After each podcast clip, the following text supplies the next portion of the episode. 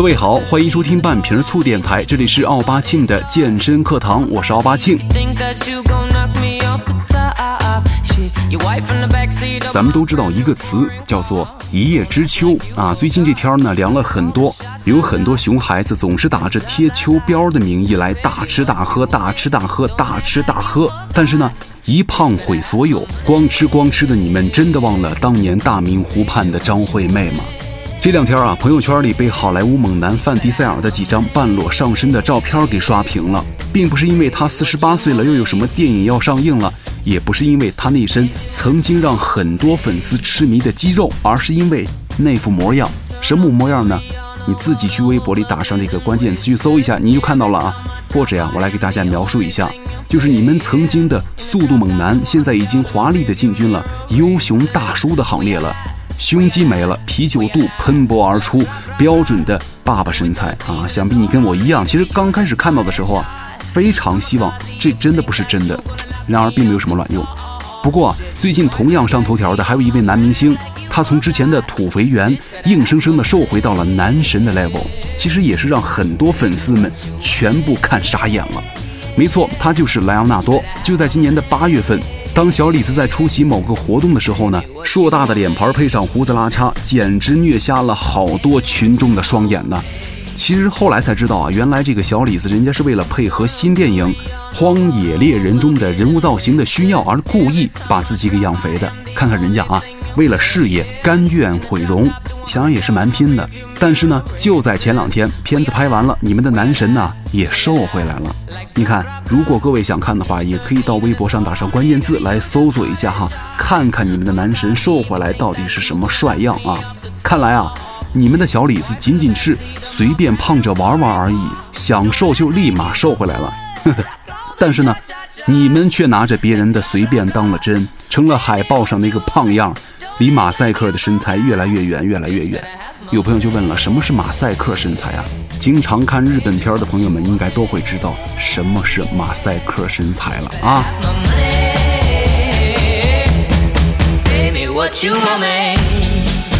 咱们刚刚说了哈，你离你的好身材越来越远之后呢，与此同时，作为一个很懒很懒的你啊，赘肉这个东西好像就是像那个。见不得光又没有办法分手的恋人一样，平时你是没有办法消灭他的，你只能够扼杀在公共的场所之外，私下里对他进行把玩。尽管如此呢，你们依然拥有着身材的洁癖。就是每当你去游泳池啊，看到很多体重发达的玩的兴高采烈的时候，你会不由得感叹一句话，就是狮子多了不怕痒，债多了不愁啊。这个道理就是减肥啊，永远是属于微胖界，真正的胖子他是不会在乎的。但是呢，身边啊，总还会有一些群众能够认识到自己令人发指的油肚和熊腰，开始懂得健身锻炼的道理。于是你们开始了人生当中很多次的锻炼。也许在锻炼之前呢，你根本就没有办法理解那些觉得自己瘦了两三斤之后就非得把朋友圈刷爆那些人啊，觉得太作。但是呢，等你瘦了一斤之后啊，你内心深处激动的恨不得马上光着身子去你前男友的楼下，告诉他老娘是可以瘦下来的。但是呢，你的一斤啊，可能真的是屎啊！呃，应了那句老话哈，理想很丰满，现实很骨感。有很多人发现自己锻炼了一段时间之后呢，并没有什么鸟用。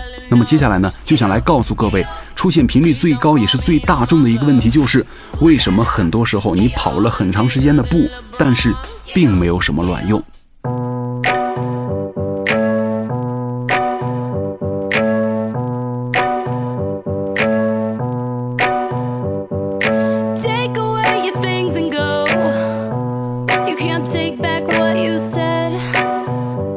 其实啊，有很多人在健身刚入门的时候，不知道如何训练，或者对自己的计划呢不敢肯定。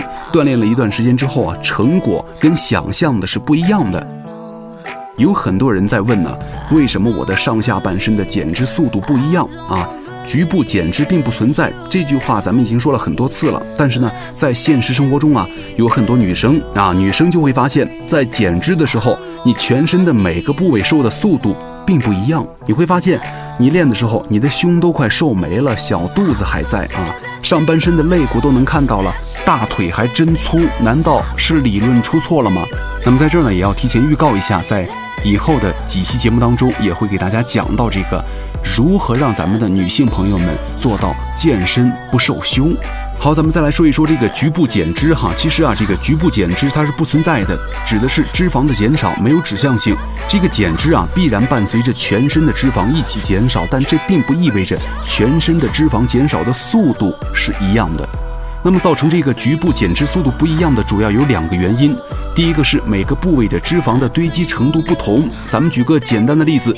胸部主要是由脂肪组成，而小臂的脂肪含量呢相对来说少很多，所以说在减脂的时候啊，胸部瘦的程度肯定会远远大于你的小臂了。第二点就是每个人的体型不同啊，脂肪的堆积呢是有倾向性的，性别、基因、年龄、种族、荷尔蒙水平的波动都会造成脂肪的堆积倾向性的变化。那么这一点呢也会造成局部减脂的速度差异。比方说，有梨形身材的人在减脂的时候很可能会变成小梨子，而并非其他类型的身材。那么既然先天因素咱们没法改变的话，除了能够接受现实，难道就真的没有一点其他的办法了吗？答案是有的啊，比起减脂啊，增肌就是指哪儿打哪儿了。这个局部增肌啊，是完全有可能的。咱们可以通过合理的抗阻训练，可以调整身体的比例，在视觉上弱化身材的弱点。比方说，你通过锻炼臀部来提高臀线，拉长大腿；通过锻炼让肩部和背部稍微变宽，造成肩腰比更加突出。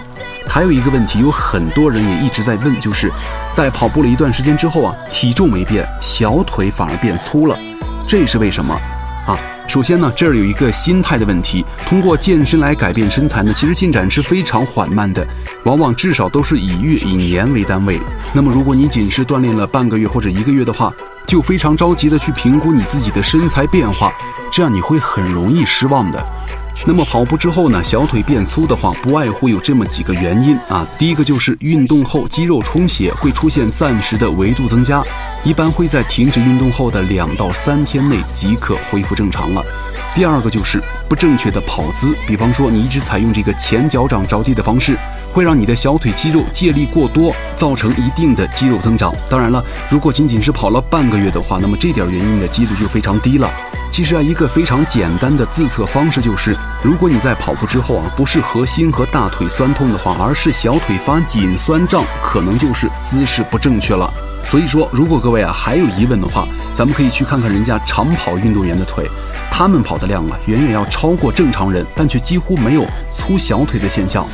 另外呢，如果使用这个快速的冲刺跑而非有氧跑的训练方式，也会刺激小腿的肌肉增长。但是呢，因为这个小腿的肌肉以慢肌为主，维度的增长非常困难。那么对于女性的新手来说，是一个不用过度担心的问题了。还有一点就是体重不变这个问题了。就像咱们开头说的一样，在短短的半个月内的时间啊，并不能说明什么问题。如果你长期两到三个月的规律训练却没有任何减脂效果的时候，你就应该检讨一下自己的饮食了。俗话说得好，三分练，七分吃。减脂的基础啊是每天的饮食摄入造成卡路里的缺口。那么如果你是以锻炼为借口之后胡吃海喝的话，不仅没有办法去减脂，还得小心越来越胖。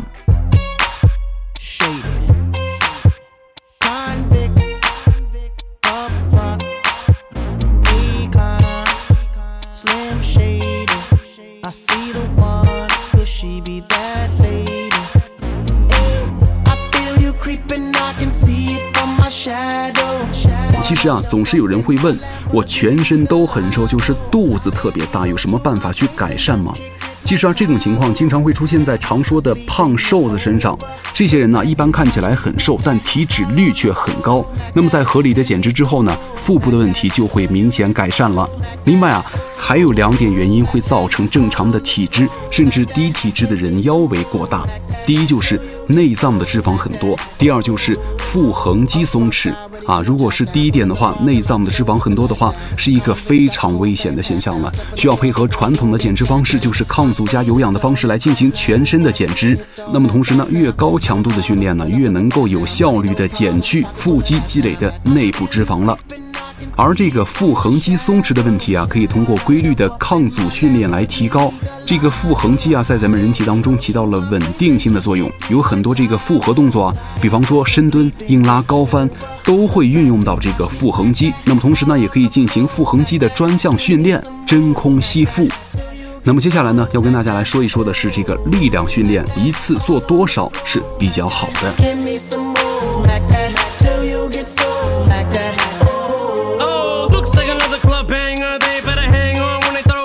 其实啊，有很多新手啊会有一个常见的误区，就是用这个时间计算力量训练的程度。其实啊，如果有人号称啊每天跑步六个小时，可能他真的是个大神。那么如果有人自称每天会进行六个小时的力量训练的话，首先应该怀疑他的是锻炼的效率太低。力量训练有三个基本指标，就是组数、重复数和重量。所以说了，其实对于普通的爱好者呢，每次进行一到两个部位的训练，每个部位三到五个动作是非常常见的。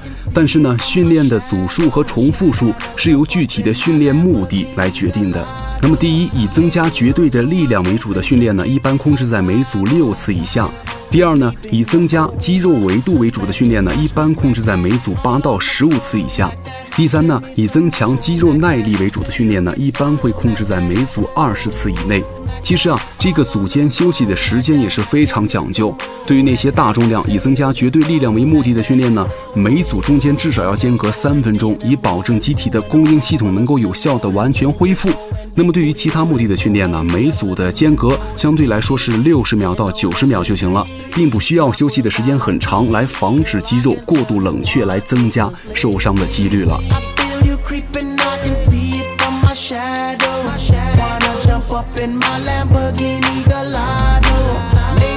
最后，咱们再唠叨一下，《碟中谍》系列已经拍到第五集了，想必各位已经看完了这个《碟中谍五》了。在电影中啊，阿汤哥一出场就爬飞机了，很多人都高呼阿汤哥，你真的是太拼了。其实啊，你想想，大多数五十多岁的老男人靠伟哥可能都硬不起来了，但是呢，这种为了耍帅连命都可以不要的举动，也只能靠电影来意淫一下了。可能有很多人还嘴硬了，如果换作是二十多岁的我的话，也可以分分钟跳飞机啊。但是我想说的是，就算是你跟阿汤哥一样二十多岁的时候，但你有人家那么帅吗？二十多岁的阿汤哥就是一碗靓汤，完全可以靠脸去吃饭。但是呢，在五十三岁的时候，这碗靓汤啊已经被送进微波炉加工了很多次了。但是呢，大叔帅依然没办法抵挡，明明可以靠脸吃饭，偏偏要靠玩命。这就是传说中的有脸就任性吗？其实啊，总之阿汤哥在《碟中谍》里花了玩命的代价，只为了告诉大家一个道理，就是关键时刻你要是想活命的话，就千万别在乎你那张帅脸了。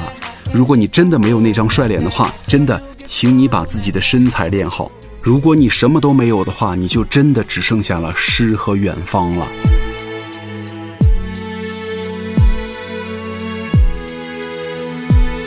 好，感谢各位收听本期的半瓶醋电台，我是奥巴庆，咱们下期再见。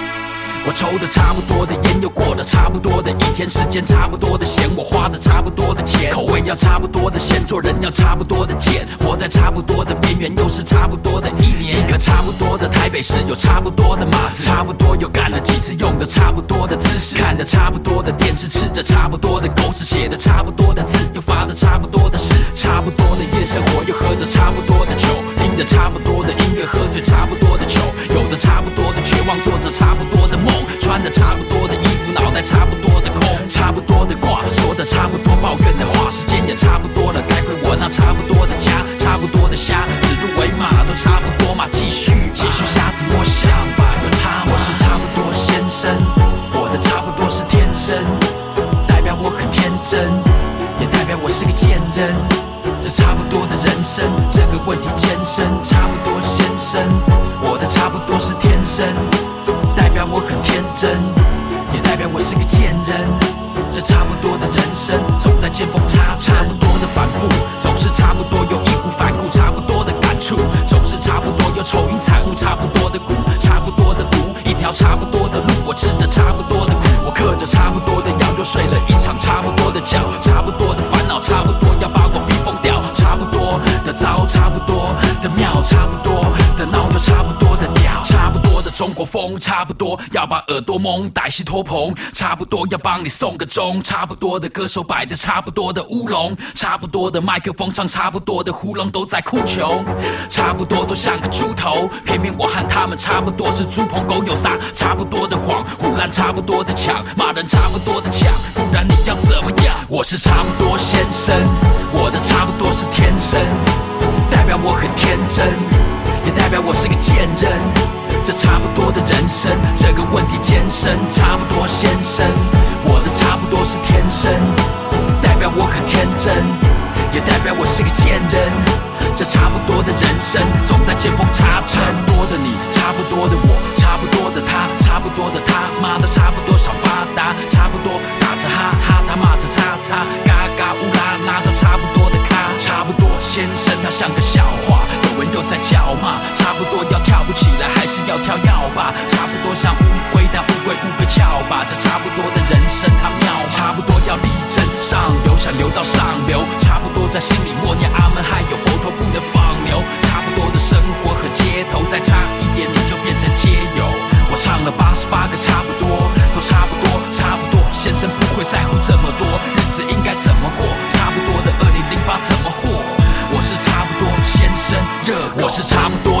生，差不多先生，差不多先生，差不多先生。我是差不多先生，差不多先生，差不多先生。我是差不多先生，我的差不多是天生，代表我很天真，也代表我是个贱人。这差不多的人生，这个问题艰深，差不多先生，我的差不多是天生，代表我很天真，也代表我是个贱人。这差不多的人生，总在见缝插针。我是差不多先生。